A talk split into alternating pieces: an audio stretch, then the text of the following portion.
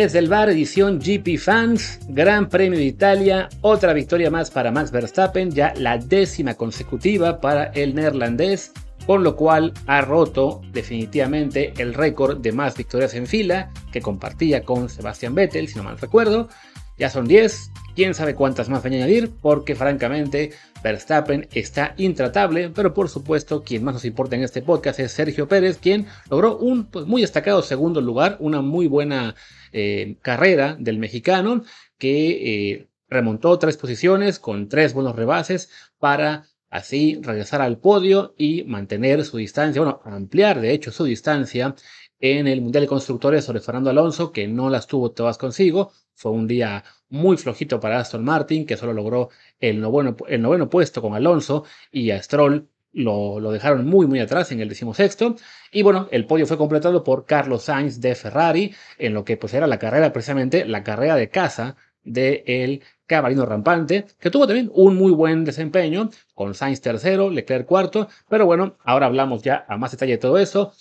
Yo soy Luis Herrera, Hoy no está Martín el Palacio porque, bueno, seguimos en, esta, en este modo vacaciones en el cual el último mes, básicamente, nos hemos repartido los episodios. Ya mañana lunes regresamos por fin a la rotación habitual. Eh, pero bueno, decidimos que era mejor lanzar desde hoy una emisión dedicada a la Fórmula 1 y esta emisión, como todas las demás, está en Apple Podcast, Spotify, Google Podcast y muchísimas plataformas más. Así que como siempre les digo, anímense, quien no lo haga aún, suscríbase en la que más les guste y por favor también déjenos un review con comentario, el review por supuesto de 5 estrellas para que así más y más gente nos encuentre y sigamos por supuesto generando contenido incluso como fue este agosto, ya septiembre principios, en el que andábamos cada uno de vacaciones, pues nunca paró el podcast y tampoco nunca dejaron de llegar reviews, comentarios y también este, pues esperemos nuevos usuarios. Y pues todo esto es para que esto, les decía, siga creciendo todo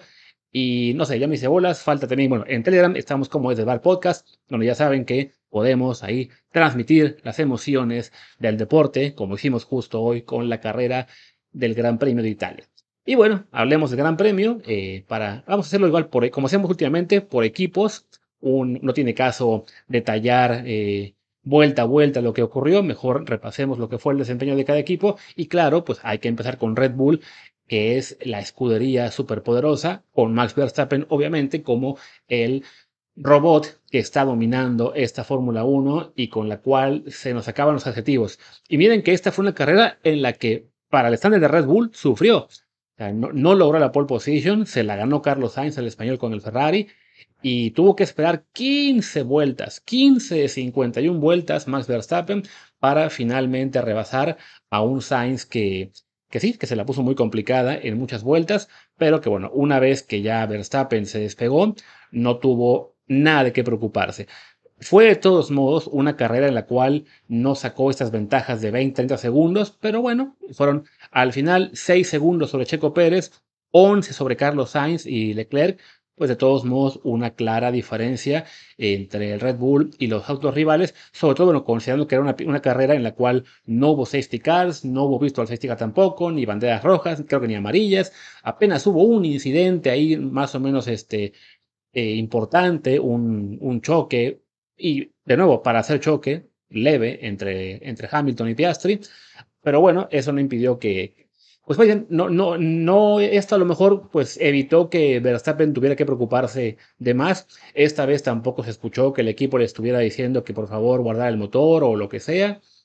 Una vez que él tomó el liderato, se pudo despegar rápidamente de los Ferrari y bueno, como les decía, ¿no? Consiguió su décima victoria consecutiva, que lo, pues ya deja su nombre en el libro de récords en definitiva, como lo va a seguir dejando seguramente en más categorías poco a poco prácticamente esto le tiene garantizado el título, ya le saca a Checo 145 puntos, faltando apenas 8 carreras, de las cuales creo que apenas hay dos que tienen sprint, entonces pues sí, siendo realistas, no hay manera ya de que de que esto se voltee, ¿no? O sea, así mañana Verstappen se cayera de una escalera, que no estamos diciendo que eso pase, y dejara de competir toda la temporada, es muy factible que a Checo no le alcanzaría de todos modos el tiempo para para remontarle, pero bueno, es, pues es, que es un, piloto que les decía, ¿no? No tenemos ya mucho más que decir de él, que sino que es un superdotado, al cual además, por supuesto, Red Bull le ayuda mucho con el mejor carro de la parrilla y un carro hecho a la medida de lo que es su estilo de manejo. Que está bien, mm, yo he visto en las últimas semanas, sí, de nuevo, mucha conspiración, mucha queja de algunos fans mexicanos que, claro, se entiende, ¿no? Nos, duele ver que Checo Pérez no, no tiene básicamente oportunidad de, de pelear por victorias, porque el carro se ha, pues sí, se ha claramente inclinado el desarrollo hacia Max, cuando pues pensamos al, arranque de temporada que, que, pudo haber ahí más competencia si mantenían este carro balanceado, pero hay que ser sinceros, la verdad es que Max Verstappen sí es un mejor piloto que Checo y bueno, lo demuestra semana a semana con estas actuaciones en las cuales incluso cuando tiene algún fallito, como le pasó por ejemplo en la quali en la Q3, eh, de todos modos sigue siendo más rápido que Checo y Checo, bueno, lo, lo hemos dicho muchas veces, es un piloto muy bueno, no de la élite élite de la Fórmula 1, no está en el top 3.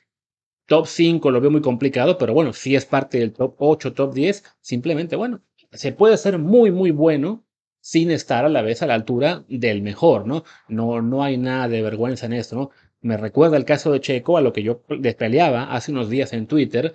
con tuiteros que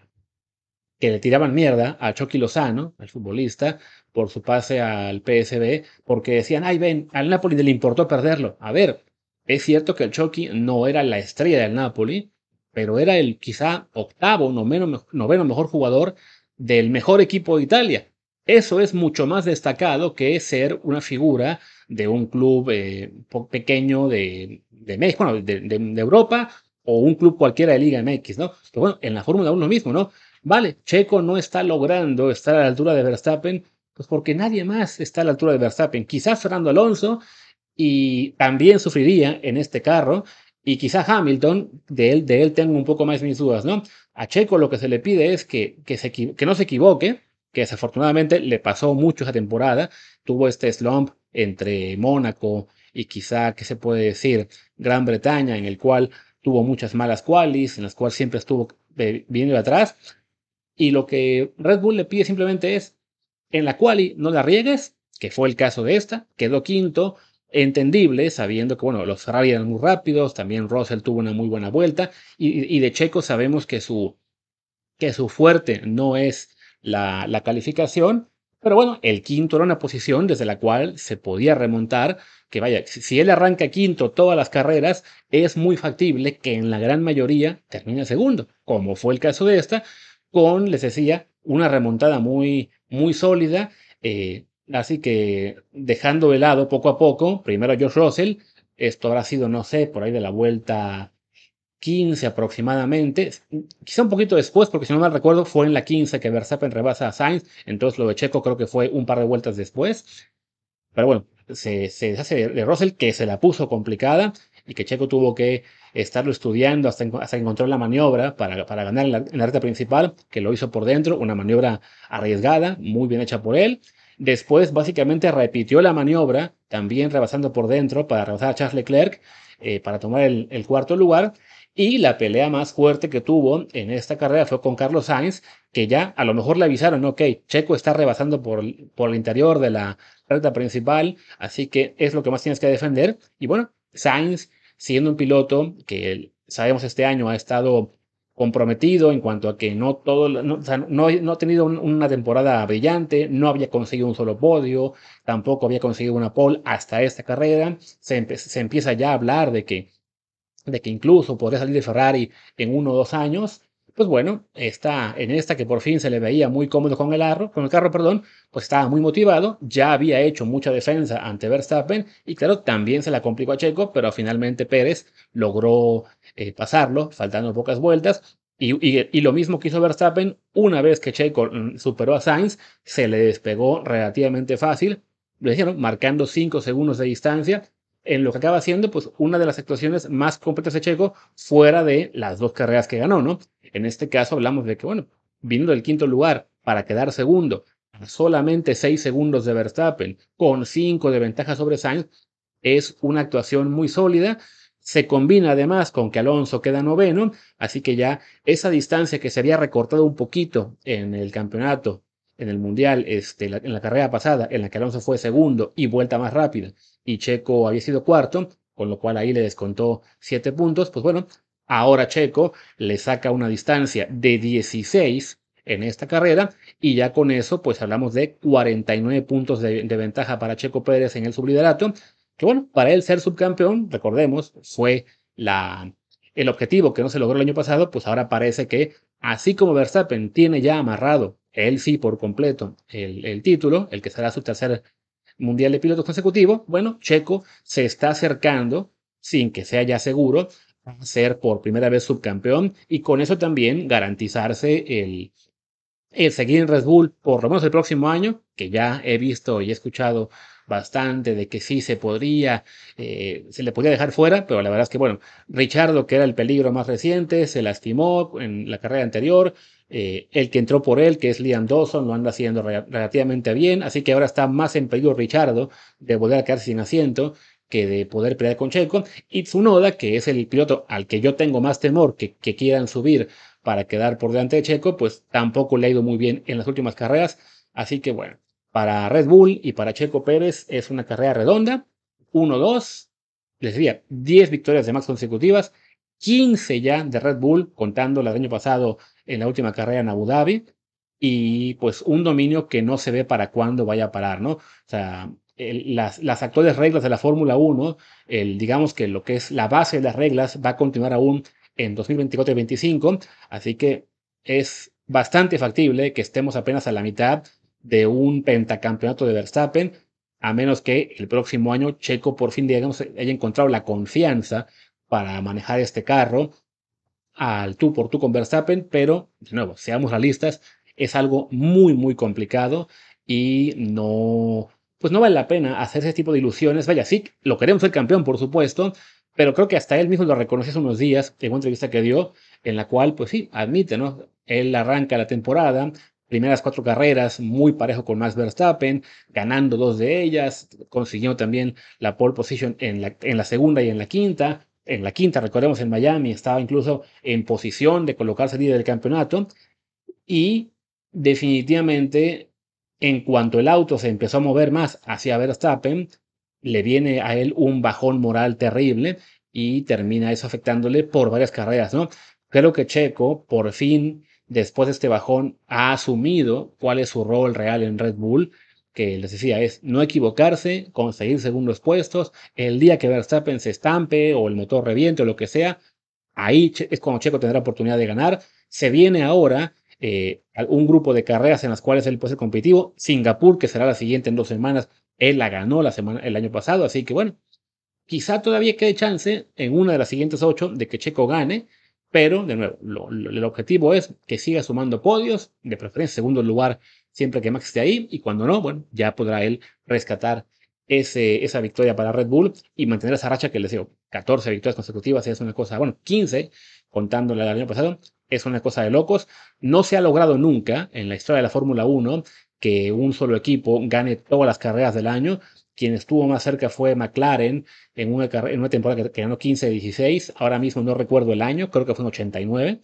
Y Red Bull, francamente, pues con esta superioridad, ya faltando únicamente 8 de 22, pues la, la posibilidad de que gane las 8 está ahí muy latente. Pero bueno, eh, creo que no queda mucho más que decir de Red Bull. Solo eso, ¿no? Que Checo tuvo una carrera muy buena y que esperemos que mantenga este nivel el resto del año. Hagamos una pausa y hablamos rapidito del resto de equipos. Y hablemos ahora de Ferrari, que bueno, les decía, consigue el 3-4 en una carrera en la que aspiraban a un poco más al haber arrancado 1-3 con Sainz y Leclerc. Además, bueno, la carrera de Italia en Monza, de donde es la escudería precisamente italiana, bueno, pues había mucha esperanza. Los, los tifosi estaban muy emocionados con esta posibilidad de victoria. Es además un circuito, este, el Templo de la Velocidad, que se acomodaba bien a Ferrari, también a Williams, por ejemplo, al ser este, escuderías que, que tienen, digamos, mayor velocidad punta, entonces en, en, era, era, parte de lo que les, les, permitía ser competitivos, pues en una, en una escudería, en, en una carrera de esta que es francamente, pues son, es el de Monza, tres grandes rectas eh, con algunas chicanas y una curva larguísima para, para, el circuito. Entonces, bueno, ahí lo que es la, la, aerodinámica no es tan importante, no es tan importante, sí lo es, pero no tanto como en otras carreras. Entonces, bueno, Ferrari le beneficiaba, a otros como Mercedes y Alpine no. Y bueno, Ferrari lo aprovechó para conseguir la pole con, con Sainz, para que Leclerc también estuviera ahí adelante. Pero sí, al final no lograron el contener los embates de Red Bull, que es un carro que es tanto bueno en rectas como en curvas. O sea, es, es, el carro más completo del año. Y bueno, para, para, Ferrari queda ese pequeño mal sabor de boca de no haber logrado la victoria. Pero bueno, para lo que ha sido la temporada, el conseguir el 3 y 4 el que Sainz fuera además el piloto del día, porque sí, su manejo defensivo fue muy, muy bueno, más allá de que, de que perdiera la posición con, con Max y con Checo, pues algo muy destacado. Además, en las últimas vueltas pelearon eh, Sainz, y, perdón, Sainz y Leclerc por el tercer puesto en un duelo que más de uno pensaba, oye, aquí Ferrari se está equivocando al dejarles competir tan, cerrados, pero bueno, lograron acabar la carrera sin accidentes. Es además, esto le permite a Ferrari con ese tercer y cuarto puesto, rebasar a Aston Martin en el, constructores, ya tiene 2.28 contra 2.17 del equipo de Fernando. Bueno, para Ferrari, en lo que cabe, una carrera redonda, aunque sí, bueno, ya que vengan circuitos en los que la, aerodinámica es más importante, es factible que no veamos al cabalino ser tan competitivo. Pero bueno, aquí por lo menos cumplieron y creo que los tifosi estarán contentos con haber visto a Carlos Sainz en el podio, que insisto, además era su primero del año. Después quedó Mercedes, que quedaron quinto y sexto con Russell y Hamilton. Curiosamente, los dos que acabaron con, con una sanción de 5 segundos la carrera, pero que no les afectó en nada, porque bueno, evidentemente, en el caso de Russell, eh, al, quedar por delante de, de, Hamilton, pues bueno, la sanción digamos que ahí los, los, emparejaba, no pasaba nada. Y después de Hamilton estaba Alex Albon, que eh, con todo y el castigo se quedó como a 3 segundos y, y cachito detrás de de Lewis Hamilton. ¿no? bueno, para Mercedes, lo que les comentaba, al hacerse una carrera en el, en el que la aerodinámica no es tan importante, sino más bien la velocidad punta, no era la mejor para ellos. Esto les impidió ser competitivos. Se puede, bueno, competitivos en cuanto a buscar la, victoria. Se puede destacar lo que hizo Russell al mantener a, Checo a raya las primeras 15, 18 vueltas. No recuerdo bien cuántas fueron exactamente. Eh, pero sí, una vez que Checo lo rebasa, pues Russell queda básicamente en tierra de nadie, tratando de pues de mantenerse lo más cerca posible del, tren de Red Bull y Ferrari, no lo logró, acabó la carrera, o digamos que realmente acabó a 7 segundos de Leclerc, por, el, por la sanción que se llevó, fueron 12, y Hamilton, que había arrancado con una estrategia diferente, porque además él tuvo una mala quali y Hamilton arrancó octavo, entonces, contrario a la mayoría de pilotos que arrancaron con llantas medias para luego cambiar a duras, pues Hamilton arrancó con duras para cerrar con medias y esto al final le benefició porque sí, rebasó con bastante facilidad a Fernando Alonso, a los McLaren, a Alex Albon y con todo y el castigo que se ganó con ese, con un toque que tuvo ahí con Piastri, pues no le impidió conseguir el sexto lugar, que por supuesto de todos modos le sabe a poco, hablamos de que en Mercedes es, eh, se pelea por el título o por nada, pero bueno, para Hamilton es aunque sea de nuevo apretar un poco la pelea con Alonso por el tercer lugar del mundial. Tienen ahora a Alonso 170 puntos y Hamilton 164. Bueno, son seis de diferencia. Creo que a bueno, yo creo que a Alonso sí le importa más quedar tercero de lo que a Hamilton, pero bueno, es la pelea de los dos. El siguiente equipo del que vamos a hablar, pues que sea Williams, que les, como les, comentaba, ¿no? Un poco como el caso de Ferrari, al tener esta muy buena velocidad punta, fueron bastante fuertes en, toda en todo el fin de semana. Alex Albon, de hecho, logró calificar, si no me equivoco, que fue sexto, sí, sexto en la, en la, en la quali. Su compañero Logan Sargent quedó decimoquinto. El estadounidense novato no, no fue tan sólido en la quali, aunque había estado bien en las prácticas. Y ya en carrera, bueno, pues Albon se mantuvo ahí peleando con los Mercedes y los McLaren. Queda al final por delante de los dos McLaren y, y, solamente detrás de Mercedes, pues un séptimo puesto que para Williams sumar seis puntos es definitivamente una, pues una cosecha muy importante, ¿no? Hablamos de que para Alex Albon con esto ya tiene él en la temporada 21, tenía 15 antes de, que arrancara esto, y ya suma dos carreras consecutivas eh, en los puntos, en lo que siendo una, una temporada pues de, de resurgimiento para el piloto tailandés que recordemos es quien dejó el asiento que tiene ahora Checo porque no podía hacerle sombra a Max. Sí hay que decir, Checo sí lo está haciendo mejor de lo que estaba haciendo Albon entonces, pero bueno, Albon desde que llegó a Williams ha ido mejorando, está ganándose, digamos que prestigio por, el buen, por la buena labor que está haciendo con este equipo. Y aunque parece que este año no se va a liberar un solo asiento de los equipos top, creo que cuando haya un asiento en un mejor equipo,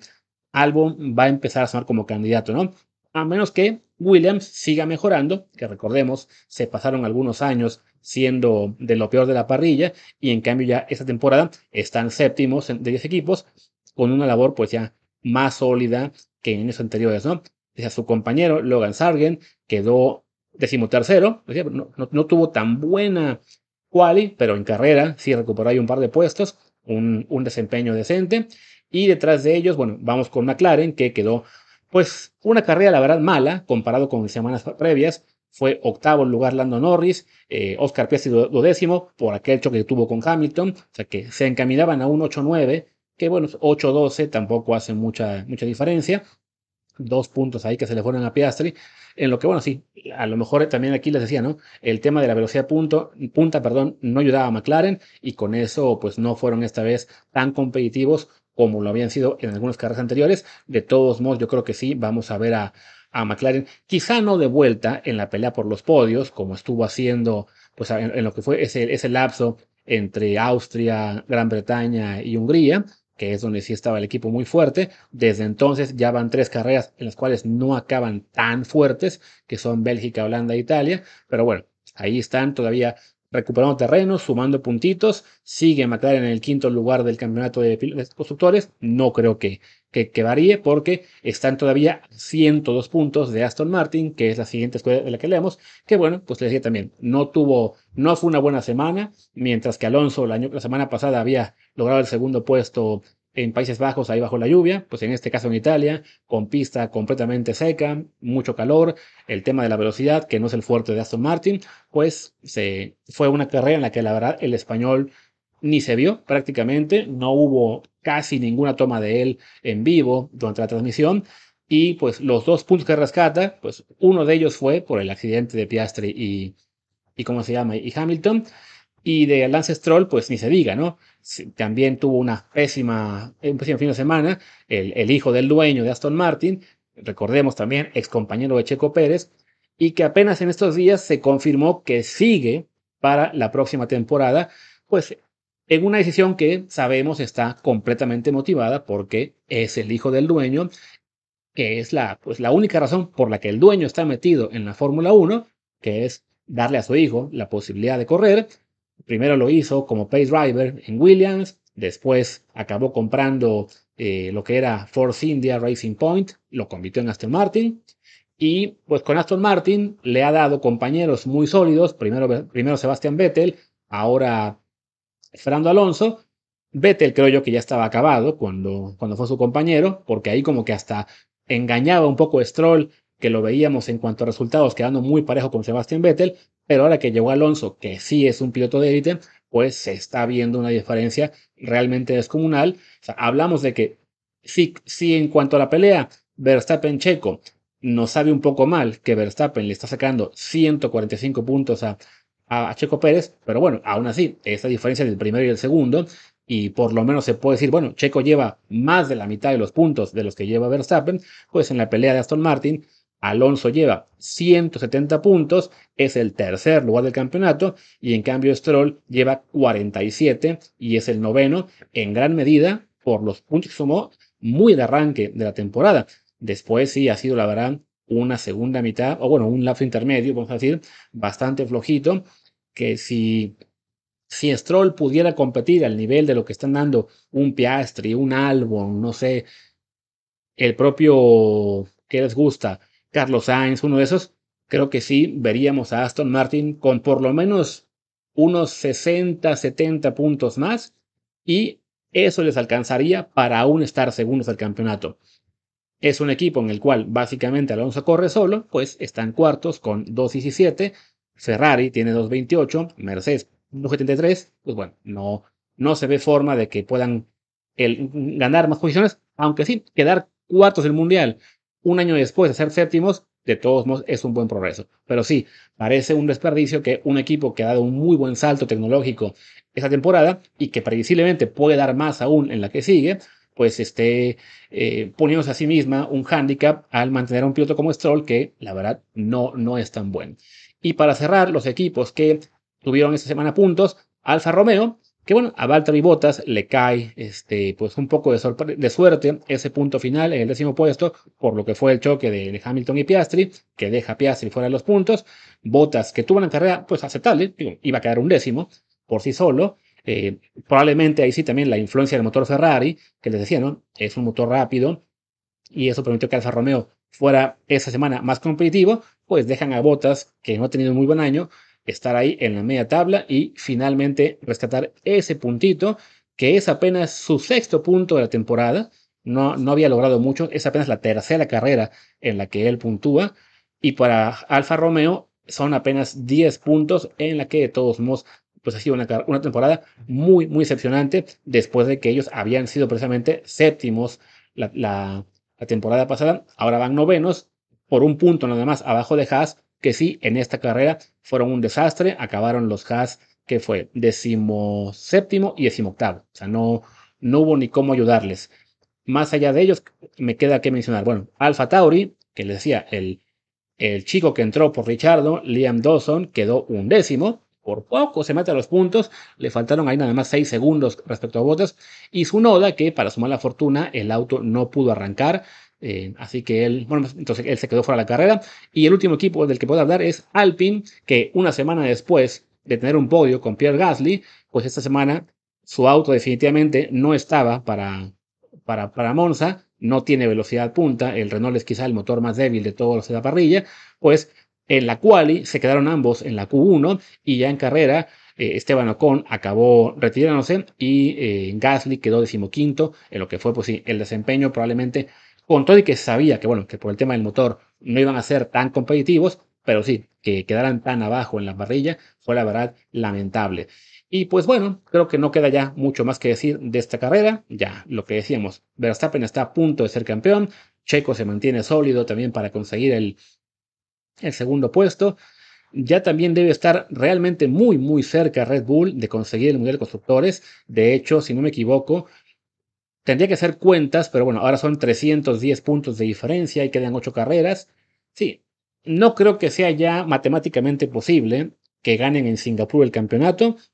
Parece más factible que sea en Japón, en la segunda, en lo que será la carrera después de esa, en la que tanto, tanto Verstappen como Checo eh, bueno, más bien como Verstappen como el equipo puedan amarrar el campeonato. Por lo pronto, bueno, viene una pequeñita pausa de apenas una semana sin carrera, en lo que será el fin de semana del 17 de septiembre, va a ser ahí en Singapur la, carrera en la cual decía Checo ganó el año pasado y una semana después en Japón puede ser en la que se define ya el campeonato y quedarán seis pues básicamente de trámite o de ver cómo se reparten los demás el segundo tercer puesto. Cerremos este episodio. Ya me decía, mañana regresamos ya con los, con los habituales, a dos voces, hablando del fútbol, probablemente de fútbol, fútbol mexicano y de mexicanos en Europa. Y pues a la gente que nos ha acompañado en vacaciones y que se ha aguantado monólogos por un largo rato. Eh, espero que no los hayan, digamos, este, aburrido demasiado. Sé que es a veces mejor que podamos estar interactuando entre dos, pero bueno, es lo que hay en agosto, sobre todo que, bueno, Martín y yo viviendo en España, nos vamos pegando un poco a las costumbres de este país y es un mes en el cual aquí baja muchísimo la intensidad y, de todos modos, bueno, quisimos hacerlo esto, aunque fuera a una voz, pero no dejarlo sin, sin contenido. Pues nada, yo soy Luis Herrera, mi Twitter, Threads, Telegram, Instagram, todo lo que se me pueda ocurrir es LuisRHA. El Twitter del podcast es desde el bar POD, desde el bar pod, y en Telegram estamos como desde el bar podcast. Muchas gracias y hasta la próxima.